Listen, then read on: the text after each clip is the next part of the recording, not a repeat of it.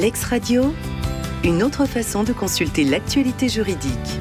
Merci Monsieur le Président, merci également à, Julien pour euh, pour son invitation et merci aux étudiants qui sont toujours là à 17h33. Bravo pour votre résistance. Alors, euh, mon intervention va conclure euh, cette journée euh, très très riche. je, vais essayer de la raccourcir un petit peu et puis rebondir sur ce qui vient d'être dit par les différents intervenants. Sur cette table ronde, effectivement, on voit que les, associations écologistes ont, leur place dans, le, dans le procès pénal. On voit qu'elles y jouent un rôle particulier, qu'elles ont euh, euh, vocation à participer à l'accusation, à concourir à la manifestation de la vérité, ça a été dit, et puis euh, Brigitte Gauthier vient de nous, montrer à quel point elle pouvait s'investir, ces associations, dans justement la, recherche des éléments de preuve. Alors ça bouscule un petit peu la, perception qu'on peut se faire quand on est étudiant et qu'on sait, qu'on apprend que dans un procès pénal, la charge de la preuve incombe euh, à l'accusation, au ministère public, ben, on voit effectivement que euh, euh, toutes les parties, les parties civiles, s'investissent dans un procès pour produire des éléments de preuve, et puis que même quand on n'est pas partie civile, qu'on est une association, on peut aussi transmettre des, éléments au parquet pour, pour, que celui-ci s'en saisisse éventuellement dans le, cadre après d'une procédure pénale. La question, c'est de, savoir si la preuve apportée par ces associations écologistes dans le cadre d'un procès pénal, est-ce qu'elle présente un, intérêt particulier, une spécificité qui, euh, mérite qu'on conclue cette journée euh, par, cette question, cette dernière question? Bon, à mon sens, la réponse est oui. Euh, et puis, on, on vient de l'entendre avec l'intervention de Brigitte Gauthier. La réponse est oui parce que on l'a vu avec les exemples donnés, cette, euh, preuve apportée par euh, les associations écologistes, elle euh, constitue une déclinaison particulière d'un débat récurrent. Est-ce que la preuve pénale peut être apportée à n'importe quel prix, par n'importe quel moyen, au prix d'un comportement illicite? Alors attention, je ne suis pas en train de dire que la preuve administrée par une association écologiste, elle est nécessairement une preuve, euh, c'est nécessairement une preuve illicite hein, qu'elle s'est procurée euh, par un procédé euh, déloyal ou illégal. Sauf que là, c'est uniquement celle-là qui va nous intéresser ce soir, qui va m'intéresser en tout cas, et on, le voit à travers les exemples choisis des, vidéos en, caméra cachée. Bah, c'est évidemment une preuve qu'on peut considérer comme illicite, en tout cas ayant une illicite. Euh, c'est vraiment euh, l'association euh, L214, c'est vraiment le, parfait exemple avec cette concrétisation de l'action militante par des enquêtes clandestines qui visent à enregistrer, à filmer à l'insu des, protagonistes des actes constitutifs d'infraction, hein, des actes constitutifs de maltraitance animale il y, a, aussi, euh, on, peut aussi envisager des vidéos euh, qui viennent euh, démontrer l'existence d'atteintes à la protection de l'environnement. Hein. Il n'y a pas évidemment que la maltraitance animale. Mais c'est vrai que les vidéos tournées dans des abattoirs, bah, elles permettent de porter à la connaissance du public des conditions d'abattage, vous l'avez dit, qui sont cachées. donc ça alimente un débat de société, mais ces images euh, souvent choquantes, euh, elles sont dotées d'une efficacité probatoire. Alors qu'on peut contester dans le cadre d'un débat contradictoire, un procès c'est fait pour ça évidemment. On peut dire que euh, ces images ne sont pas véritablement datées, etc. Mais il n'empêche que ces images, elles ont un poids important et elles peuvent, devant un tribunal, constituer un élément de preuve déterminant elles n'en constituent pas moins des preuves illicites au regard de leurs conditions d'obtention. Euh, d'abord parce que obtenir une preuve à l'insu euh, d'une personne à l'encontre de laquelle elle est utilisée, c'est globalement, on va dire, une preuve déloyale. Et ensuite et surtout parce que euh, les comportements probatoires qu'on décrit ici constituent euh, eux-mêmes des infractions. Hein. Le fait d'enregistrer sans le consentement d'une personne les paroles qu'elle prononce ou euh, les images de cette personne dans un lieu privé, c'est une infraction, c'est un délit. Euh, c'est une atteinte à, la vie privée, c'est un délit puni par le Code pénal. Le fait de s'introduire dans le domicile d'autrui à l'aide de manœuvres ou de voies de fait, alors domicile au sens large, c'est également un délit prévu par le Code pénal. Donc la question qui se pose, elle est double. D'une part, est-ce que la preuve euh, obtenue de cette manière, elle est recevable devant un juge pénal? Première question. Et puis, euh, d'autre part, le comportement qui a permis d'obtenir euh, cette preuve, est-ce que il peut être, dans un second temps, justifié par sa finalité probatoire. Alors les deux questions, elles sont intimement liées parce qu'elles permettent d'apprécier les risques encourus par les associations ou par les membres de, ces associations en cas d'action euh, transgressive, on va dire, euh, qui ont permis d'obtenir euh, certains éléments pour prouver des délits environnementaux ou animaliers. Alors la première question, elle nous situe sur le strict terrain processuel. Hein, elle peut être assez facilement résolue, ça ne nous prendra pas beaucoup de temps parce que euh, là, on peut appliquer les solutions qui sont dégagées de manière générale par la jurisprudence. La seconde question, elle est en revanche un peu, plus délicate, elle nous ramène vers le droit pénal substantiel, vers le début de, l'après-midi, pour tenter de déterminer si le, comportement probatoire, ce que j'appelle comportement probatoire, c'est une action qui vise à faire, euh, euh, à, apporter une preuve, à récolter une preuve. Est-ce que ce comportement probatoire illicite, euh, il peut être condamné ou est-ce qu'au contraire, il peut être justifié par, sa finalité? Alors du côté de la recevabilité de la preuve, c'est vrai que euh, souvent la preuve de délits environnementaux ou animaliers, elle peut être difficile à rapporter en pratique, tout simplement, et ça vient d'être dit, parce que ces, agissements sont, dissimulés, cachés, euh, c'est le cas notamment des, traitements animaliers, des mauvais traitements animaliers par les professionnels de l'élevage. et donc, il y a une tentation de s'introduire en caméra cachée pour filmer ces pratiques. C'est un pas donc que les associations ont désormais franchi. Euh, pour que ces images soient diffusées au public et pour que euh, ces images puissent être exploitées euh, à titre de preuve dans le cadre d'une procédure pénale.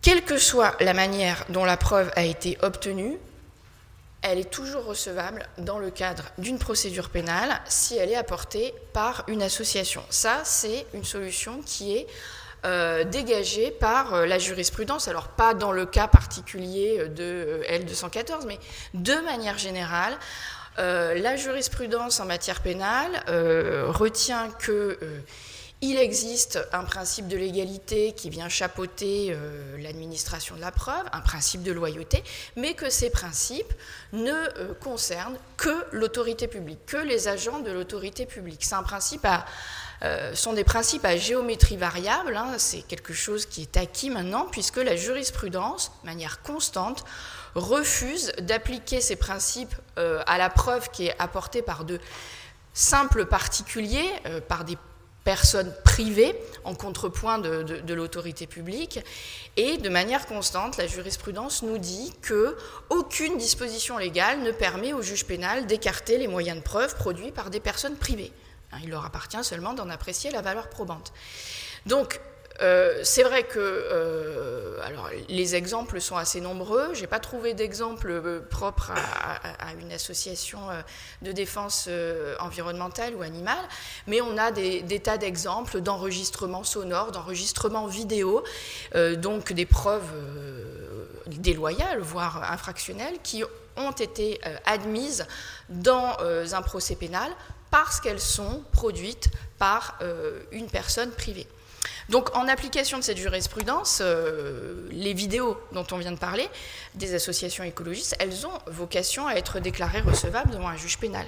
Que l'association d'ailleurs soit partie civile ou pas, hein, puisque euh, la, jurisprudence admet que cette preuve peut être apportée par la partie civile, par la défense aussi, mais aussi par de tiers au procès qui, qui peuvent donc apporter ces preuves, quelles que soient leurs conditions d'obtention. Et là, le poids des images, il est, euh, il est considérable en pratique, ce qui fait que ces preuves, elles peuvent avoir une efficacité euh, euh, redoutable lorsqu'elles sont apportées.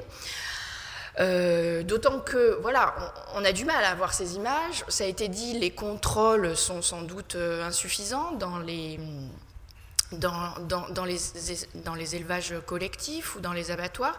Est-ce que les autorités d'enquête, elles pourraient avoir ces images elles-mêmes? Est-ce qu'elles pourraient euh, dissimuler elles-mêmes des caméras euh, La réponse est non, elles ne peuvent pas, parce que, alors, euh, dans les actes d'enquête, dans la panoplie d'actes d'enquête, ça existe, hein, le fait de, dissimuler des caméras, ça s'appelle la fixation d'images, mais ce n'est permis que euh, pour la criminalité organisée, ce qu'on appelle les techniques spéciales d'enquête. Donc ce n'est pas du tout envisageable pour les simples, entre délits euh, environnementaux ou animaliers.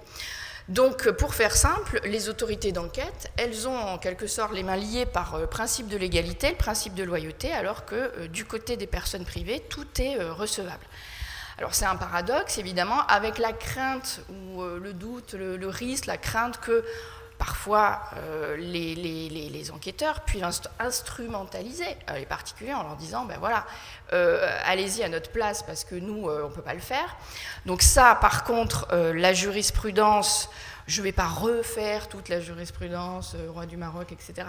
on n'a pas le temps, mais la jurisprudence, par contre, met ici un, feu, orange ou un feu rouge même en disant attention, euh, la preuve administrée par euh, un particulier, euh, elle devient irrecevable par contre s'il y a instigation ou participation des enquêteurs, s'il il y a eu une participation directe ou indirecte de l'autorité publique à cette obtention. Donc l'association, elle doit en quelque sorte agir seule, mais elle agit à ses risques et périls, puisque la preuve d'un côté est recevable, mais le comportement qui a permis d'obtenir cette preuve, lui, va être sanctionné.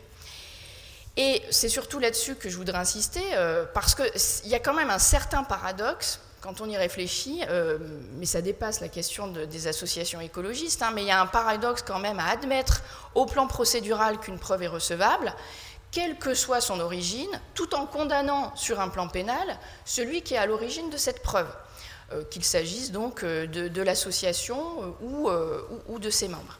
Donc d'un côté, on a un juge pénal qui ferme les yeux pour accueillir la preuve, c'est recevable, mais euh, de l'autre côté, il réouvre les yeux pour euh, éventuellement condamner son auteur.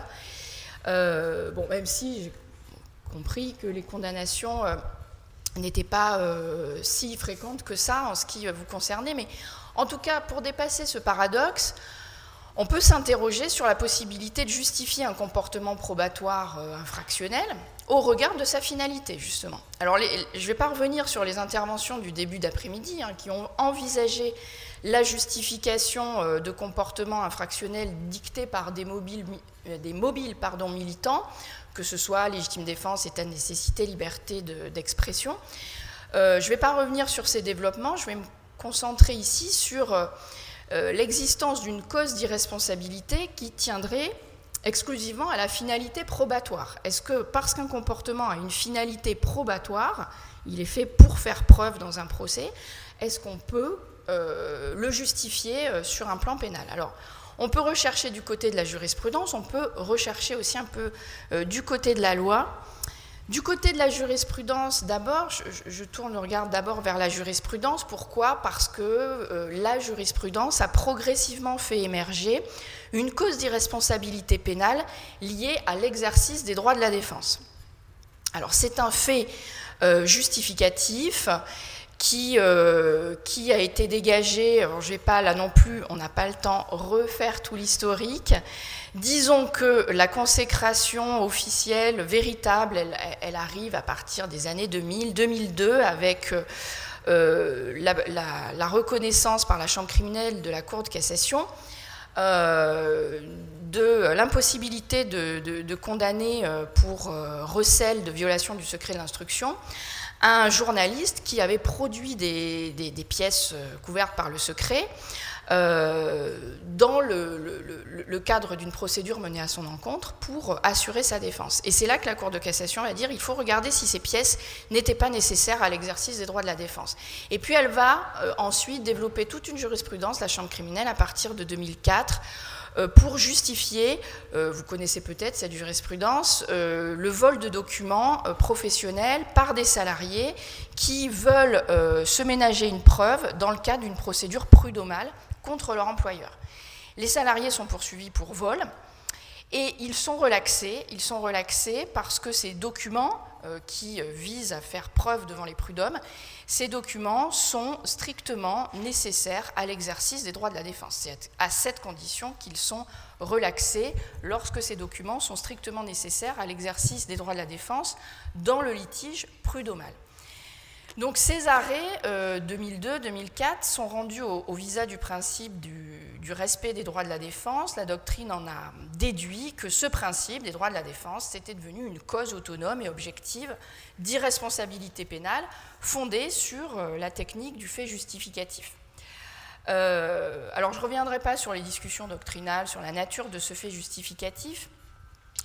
simplement, la question qui se, qui se pose aujourd'hui, pour ce qui nous intéresse, c'est de savoir si cette cause de justification, elle peut jouer, elle pourrait jouer dans le cadre d'une activité euh, militante pour euh, écarter par exemple la, responsabilité de celui qui s'introduit dans les locaux d'une usine ou d'un abattoir pour installer des caméras ou euh, qui enregistre ces images pour les produire en justice. Alors pour cela, il faut d'abord s'interroger sur le domaine de la justification et sur les valeurs susceptibles d'être sacrifiées au nom des droits de la défense. Et c'est vrai que depuis les années 2000, les exemples jurisprudentiels concernent le plus souvent des vols de documents par des salariés euh, dans le cadre ou dans la perspective d'un contentieux prud'homal. De ce fait, on s'est demandé si on pouvait généraliser euh, ce fait justificatif ou si, en, fait, il fallait le, restreindre à la question du vol de documents euh, par des salariés. Alors c'est vrai qu'il y a un, arrêt de 2009 qui a hum, retenu une approche justement très restrictive en écartant la justification d'un vol de documents euh, dans le cas où il n'était pas euh, envisagé pour la défense dans un litige prud'homal, puisqu'il s'agissait d'une défense en matière de, diffamation. Donc là, on s'est dit, bon d'accord, la jurisprudence de la Chambre criminelle veut réduire ce fait justificatif spécial au vol de documents par les salariés dans le cadre euh, d'un contentieux prud'homal. Pourtant, en théorie, rien ne s'oppose à, une généralisation de la défense justificative, ou en tout cas, rien ne justifie qu'elle soit limitée à un contentieux particulier ou à des infractions particulières. Et alors, on a un arrêt tout récent du 8 mars 2023, qui n'est pas publié par contre, mais euh, bon, qui a quand même été signalé dans certaines revues juridiques, euh, un arrêt du 8 mars par lequel la Cour de cassation a clairement indiqué que le bénéfice de ce fait justificatif n'était pas restreint à la défense exercée dans le cadre prud'homal. Donc voilà, elle, nous dit qu'il euh, ne faut pas restreindre euh, cette défense justificative euh, aux preuves produites au prud'homme.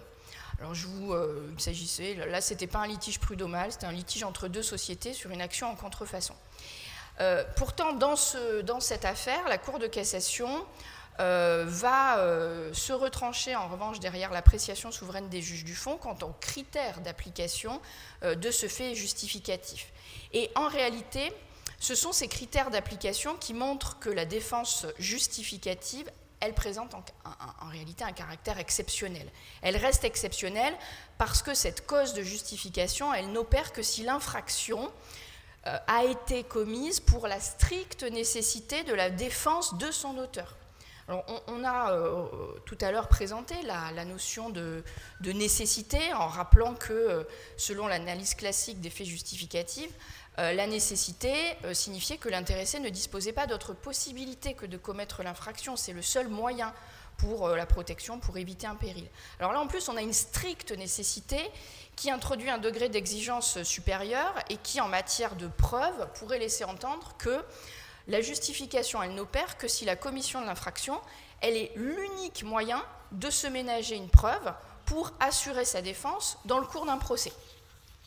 Donc c'est très restrictif, évidemment, dans, son application. Alors, ça peut se concevoir dans un contentieux prud'homal, parce que dans un contentieux prud'homal, il y a un déséquilibre conjoncturel entre les parties. Euh, on sait très bien que les documents euh, probants sont généralement détenus par euh, l'employeur qui va bien se garder de, les produire, que le salarié c'est dans 99% des cas le demandeur au procès, c'est lui qui doit établir la preuve, et qu'il n'a parfois pas d'autre option que cette soustraction frauduleuse. Est-ce qu'on peut transposer ce raisonnement dans l'hypothèse où une association, pour se procurer la preuve de maltraitance animale, elle va s'introduire dans un abattoir pour euh, filmer en caméra cachée? Euh, C'est un comportement pénalement euh, sanctionné. Est-ce que c'est un comportement qui pourrait être justifié par l'exercice des droits de la défense? Je ne crois pas. Je ne crois pas au regard des conditions d'application. D'abord, pour l'envisager, il faudrait que les images aient été vraiment destinées à être produites dans le cadre d'un procès, et surtout que celui qui s'est procuré illégalement ces, ces, images soit parti au procès. Euh, pour invoquer le bénéfice des droits de la défense, il faut avoir la qualité de partie à la procédure, encore qu'on pourrait discuter, mais c'est en tout cas la solution euh, classique qui est admise. Euh, quelle que soit sa position procédurale, mais il faut être parti à la procédure pour dire bah, j'invoque, j'invoque le droit de défendre mes intérêts, que je sois en demande ou en défense, j'ai le droit de défendre mes intérêts dans un procès. Donc cette première condition, elle amène à penser que ce mécanisme de justification, il n'est pas envisageable pour les membres de l'association euh, qui ont euh, contribué à, récolter les éléments de preuve, parce que les membres de l'association, eux, euh, ils vont pas être partis à la procédure. Ce n'est pas eux qui se constituent partie civile après pour apporter la preuve, c'est l'association.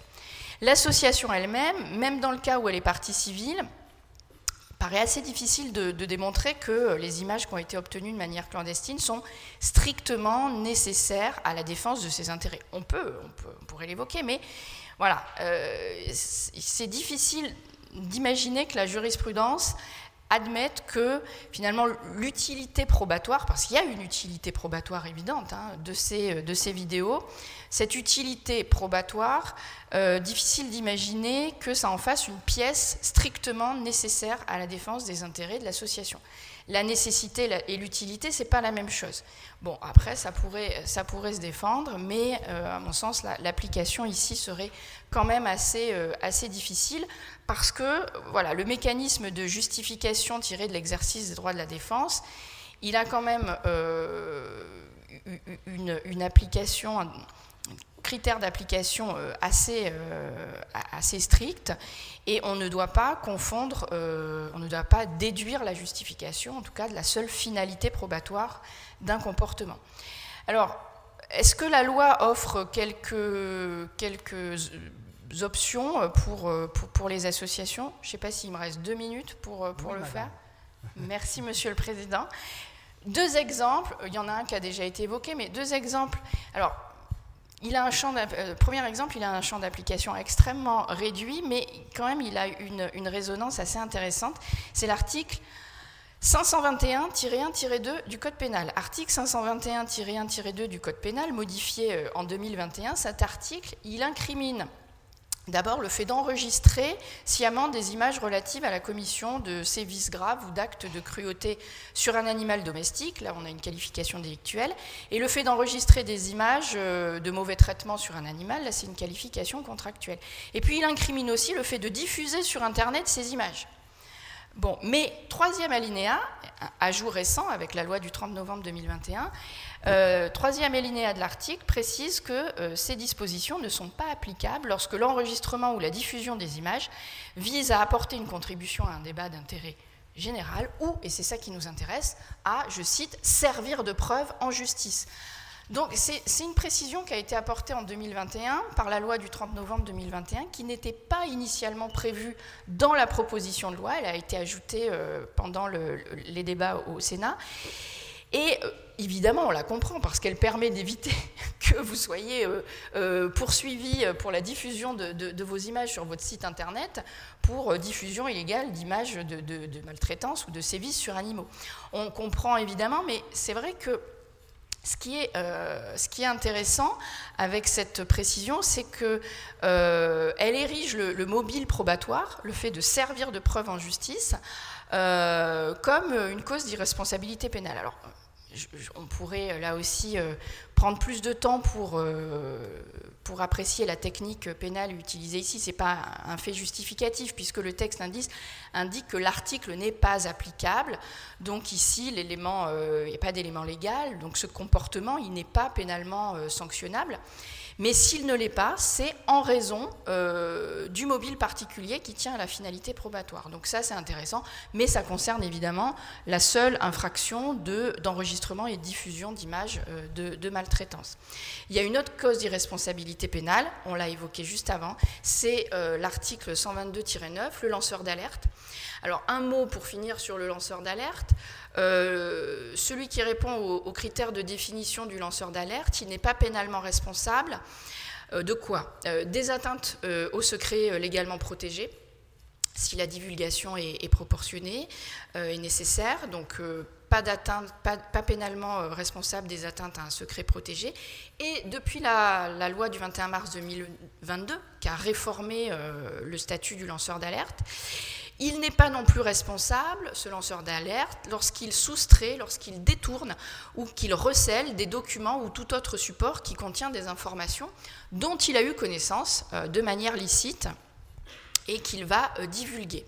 Et cette disposition nouvelle, elle permet vraiment d'étendre la justification à différents comportements qui impliquent l'appréhension frauduleuse d'une information. Donc le vol, l'abus de confiance, le recel, mais on peut aussi euh, l'étendre euh, sans doute au système de traitement automatisé des données. Donc on voit qu'il y a une extension de la justification pénale du fait justificatif spécial qui concerne le lanceur d'alerte, article 122 9. Alors, les associations, elles ne sont pas lanceurs d'alerte. Pourquoi? Parce, Tout simplement parce que dans la définition du lanceur d'alerte, c'est une personne physique, le lanceur d'alerte. Donc l'association, elle n'est pas de lanceur d'alerte. Euh, le lanceur d'alerte, c'est une personne physique qui va signaler euh, des informations euh, portant sur un crime ou un délit. Concrètement, les lanceurs d'alerte, ce sont les salariés dans les entreprises hein, qui, vont, divulguer les dysfonctionnements internes. Donc on voit que leur protection pénale, elle s'étend euh, mais que la justification pénale ne concerne pas tout type d'infraction. Donc là, euh, attention. Pour l'association, je ne sais pas si vous avez envisagé ça euh, dans le cadre de votre association, mais il y a un nouveau dispositif avec la loi de 2022, c'est que l'association, parce qu'elle est personne morale de droit privé à but non lucratif, elle peut avoir le statut de facilitateur. Statut, ça c'est nouveau, statut de facilitateur si elle aide un lanceur d'alerte à effectuer un signalement. Et alors ce qui est intéressant dans ce statut de facilitateur, c'est qu'il permet de bénéficier des mêmes causes d'irresponsabilité pénale que le lanceur d'alerte. Voilà.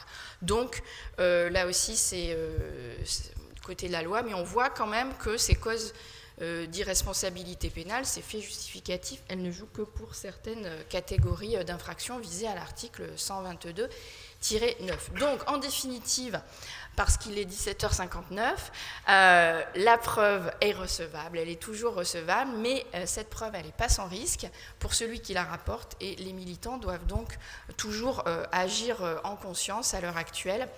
Je terminerai par là, et je vous remercie de votre attention et de votre résistance jusqu'à cette heure L'ex-radio, une autre façon de consulter l'actualité juridique.